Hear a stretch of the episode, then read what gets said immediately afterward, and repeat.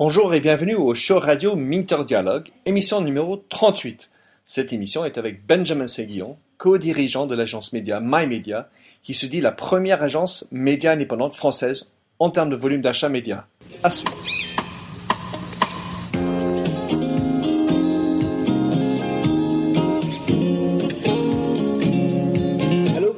Bienvenue sur l'émission radio téléchargeable Minter Dialogue où on parle des marques, de l'Internet et les nouvelles technologies.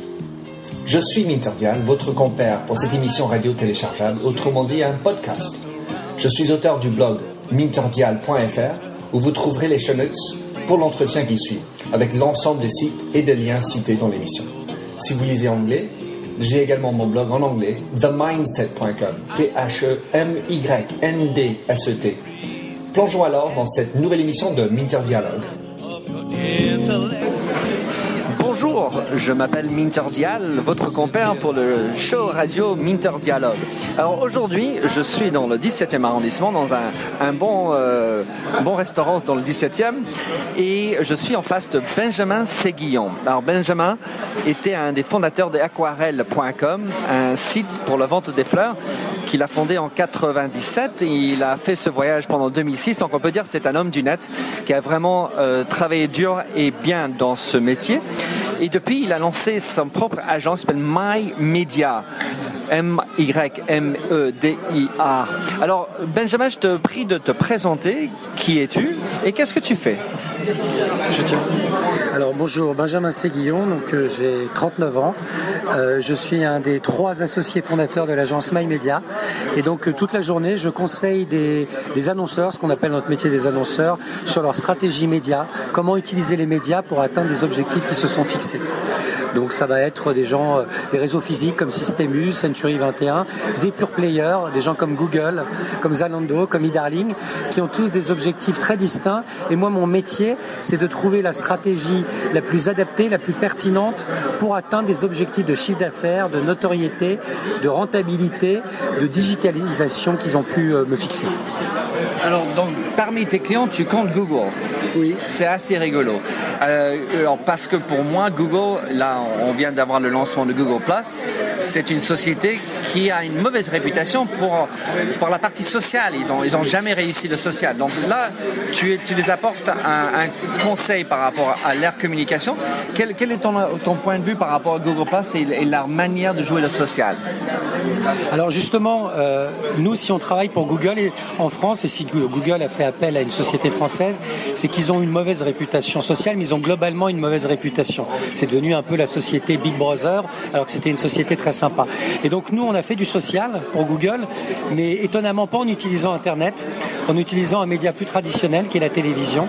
Et donc l'idée qu'on a eue, ça a été de leur proposer de faire la première campagne télé pour leur donner un aspect social, et tu vas comprendre pourquoi je dis ça, Minter, étant donné qu'on leur a fait, entre guillemets, sponsoriser le film français le plus populaire qui s'appelle Bienvenue chez les Ch'tis. Et donc ils ont eu un spot télé juste avant la diffusion de ce film le plus populaire qui été regardé par 14 millions de Français.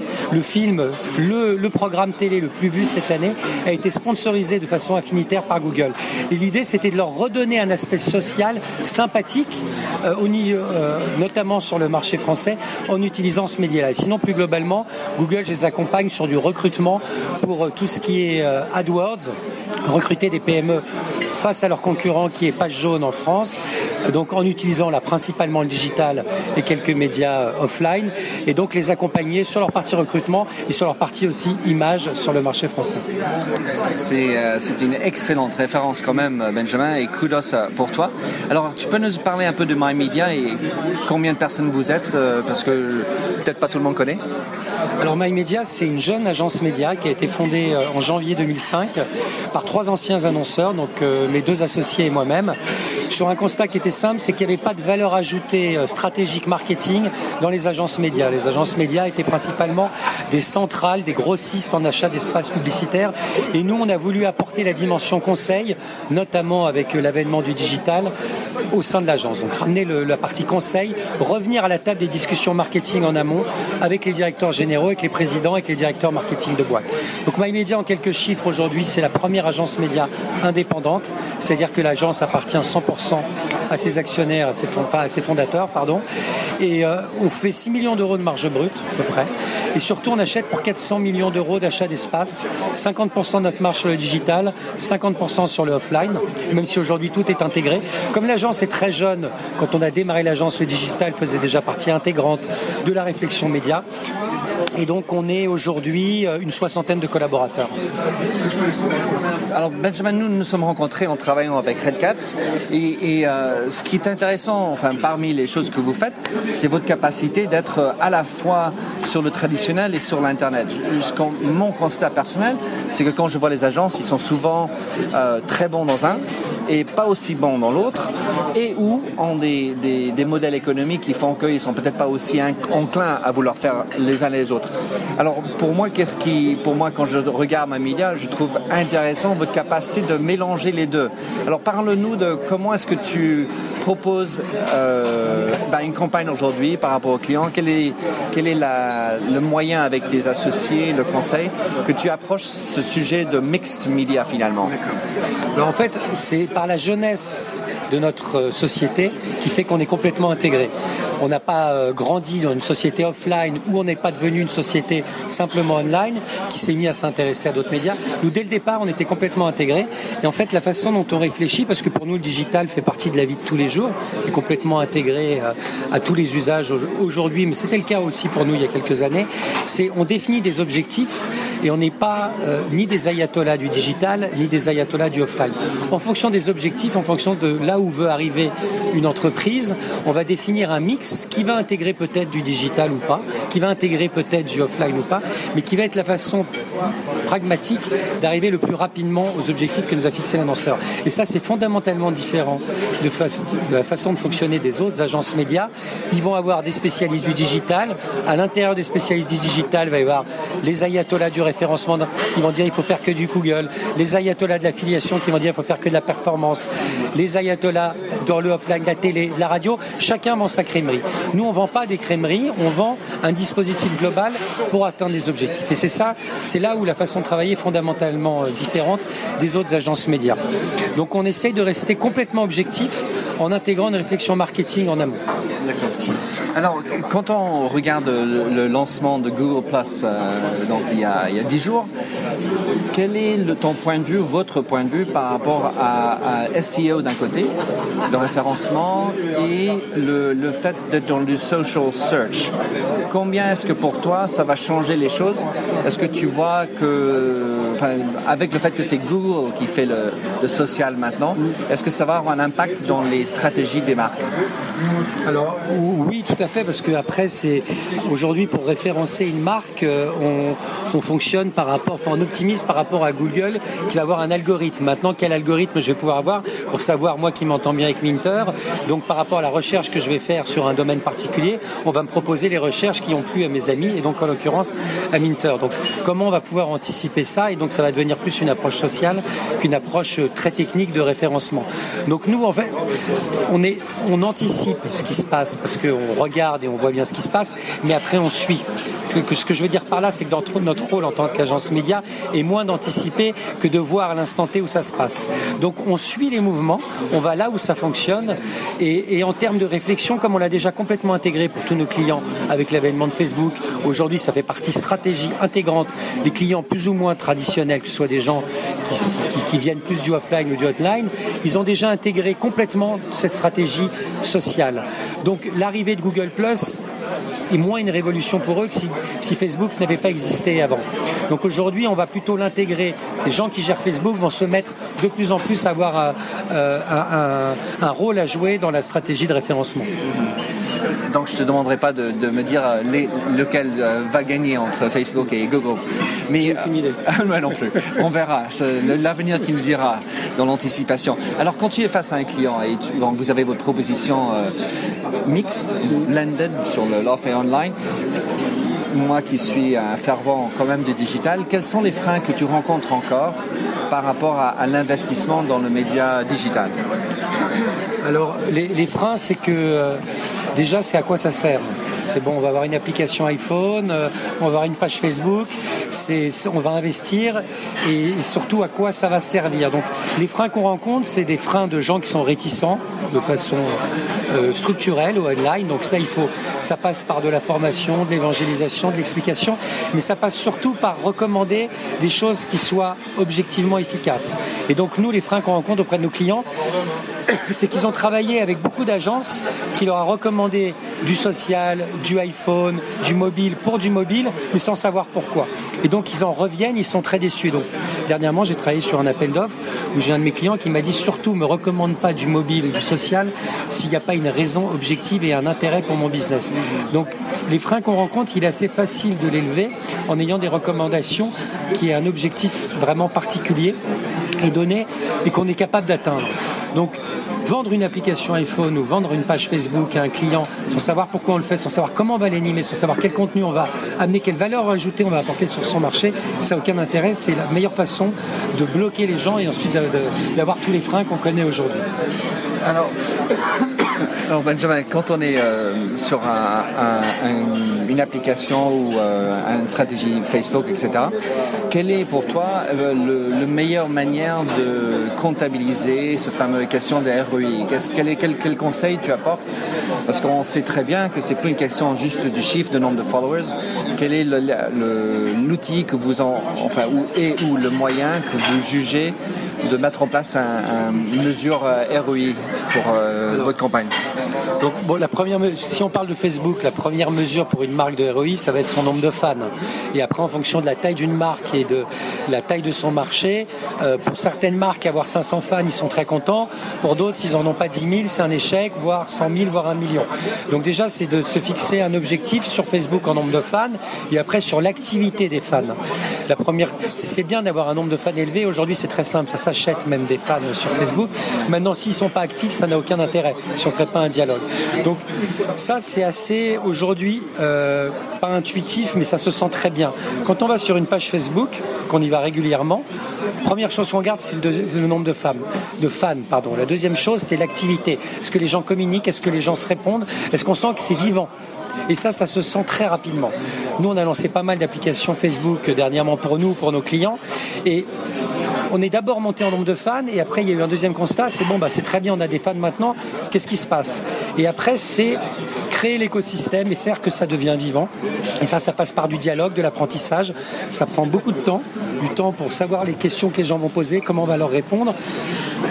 C'est un apprentissage et un savoir-faire qui se développe et qui prend euh, beaucoup de ressources. Donc ça, c'est la deuxième la façon de mesurer la, pertinence d'une application Facebook, d'une page Facebook. Pour une, application euh, mobile, on peut faire un parallèle. C'est pas le nombre de fans, c'est le nombre de téléchargements. Et on a un peu le même problème. On ne sait pas si les gens qui ont téléchargé utilisent ou pas l'application. Donc ça, ça va passer par des push notifications. Est-ce que les gens ont accepté ou pas de recevoir des push notifications? Est-ce qu'ils ont accepté d'être géolocalisés?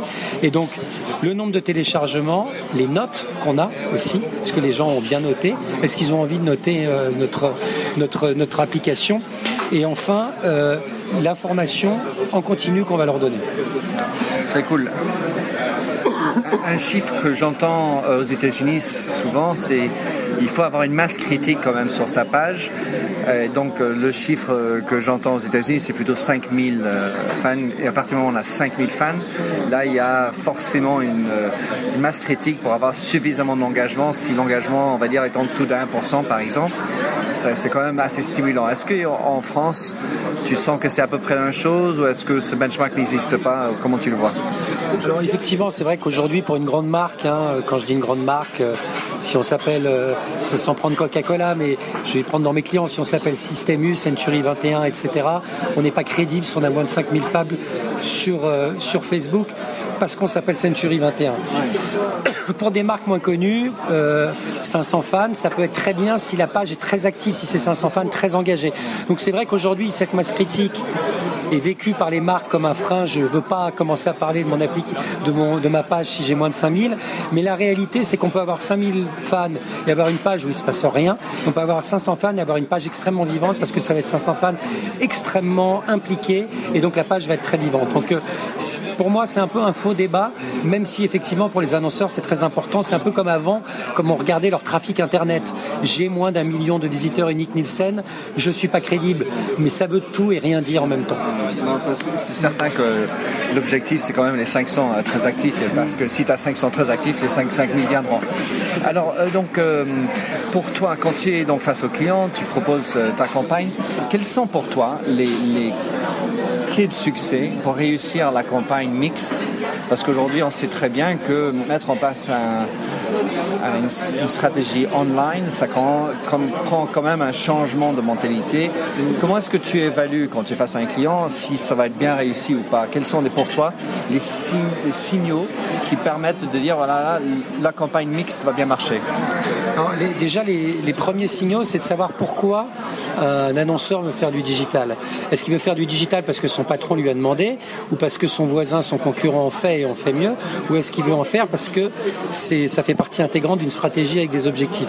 Donc la première chose, c'est quelqu'un qui veut faire du digital pour faire du digital, on l'arrête tout de suite, on essaye de comprendre son activité et on lui dit à quoi ça pourrait lui servir et quelle valeur ajoutée il pourrait apporter sur son marché. Ça, c'est la première clé du succès. S'il n'a pas des objectifs clairs, il n'y arrivera jamais. La deuxième chose, c'est qu'il faut qu'il y ait un circuit de décision sur le digital, sur le digital qui soit extrêmement court. S'il y a 250 personnes autour de la table, 250 personnes qui décident, on va jamais y arriver. Il faut surtout que ça remonte jusqu'aux plus hautes instances. Il faut que le président, que le directeur général, que le directeur marketing, que tout le monde soit vraiment impliqué, que tout le monde soit formé, que tout le monde sache ce qui s'y passe, parce que sinon, si c'est pas une vraie volonté de l'entreprise, on n'y arrivera pas. Donc, circuit de décision court, décision rapide, parce que ça va tellement vite sur le digital qu'à partir du moment où on a pris la décision de faire quelque chose, si on ne le met pas vite en application, le moment où on le met en application, c'est déjà dépassé et surtout que toute l'entreprise soit derrière parce que sinon ça ne fonctionne pas. Il faut vraiment que parce que ça, ça touche tous les maillons de l'entreprise.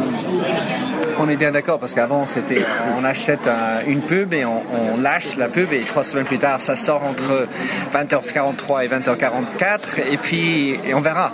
On regarde Nielsen. Aujourd'hui c'est un processus beaucoup plus engagé. Je comprends bien. Alors euh, mymedia.fr, comment est-ce qu'on peut te contacter Benjamin pour te suivre, pour connaître mieux les services de MyMedia? Alors la meilleure façon de me suivre c'est de s'asseoir derrière mon scooter parce que même si je travaille dans le digital, il se trouve que notre métier c'est d'être en contact avec des gens, des clients et de savoir ce qui s'y passe. Ça passe effectivement par Internet, mais ça passe aussi par des contacts physiques. Mais sinon, la meilleure façon de suivre MyMedia, c'est on a une newsletter qui est destinée à nos clients, mais aussi à nos prospects ou à les gens qui s'intéressent à ce qu'on fait, à notre approche, qui s'appelle MyRamdam, qui part toutes les semaines et qui est censé être un concentré de l'actualité média, marketing et digital autour de notre métier, avec les nouveautés, euh, les évolutions, les projections aussi des vrais cas concrets de ce qu'on a pu voir avec certains de nos clients. Ça, c'est très important parce que c'est bien de se projeter, mais Internet, ça va tellement vite qu'il faut regarder des retours d'expérience en permanence.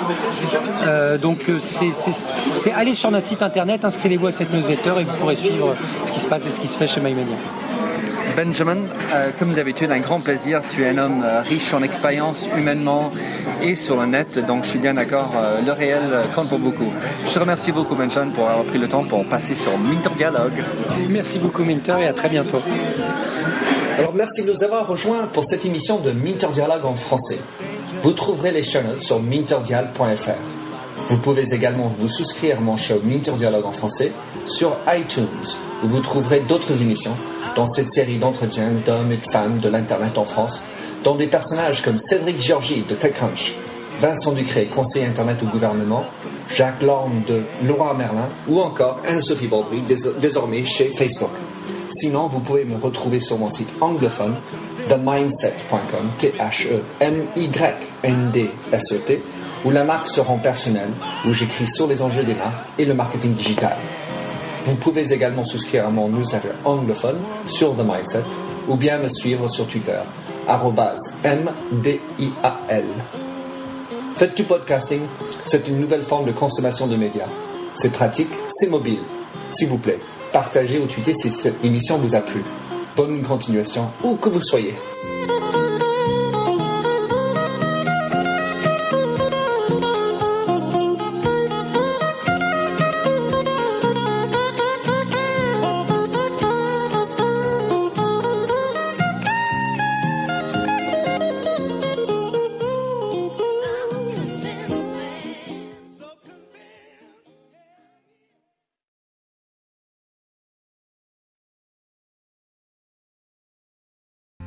You've got questions, we've got answers. Business leadership, ownership, and sales can be challenging. Tune into the Accelerate Your Business Growth podcast to learn from the world's experts.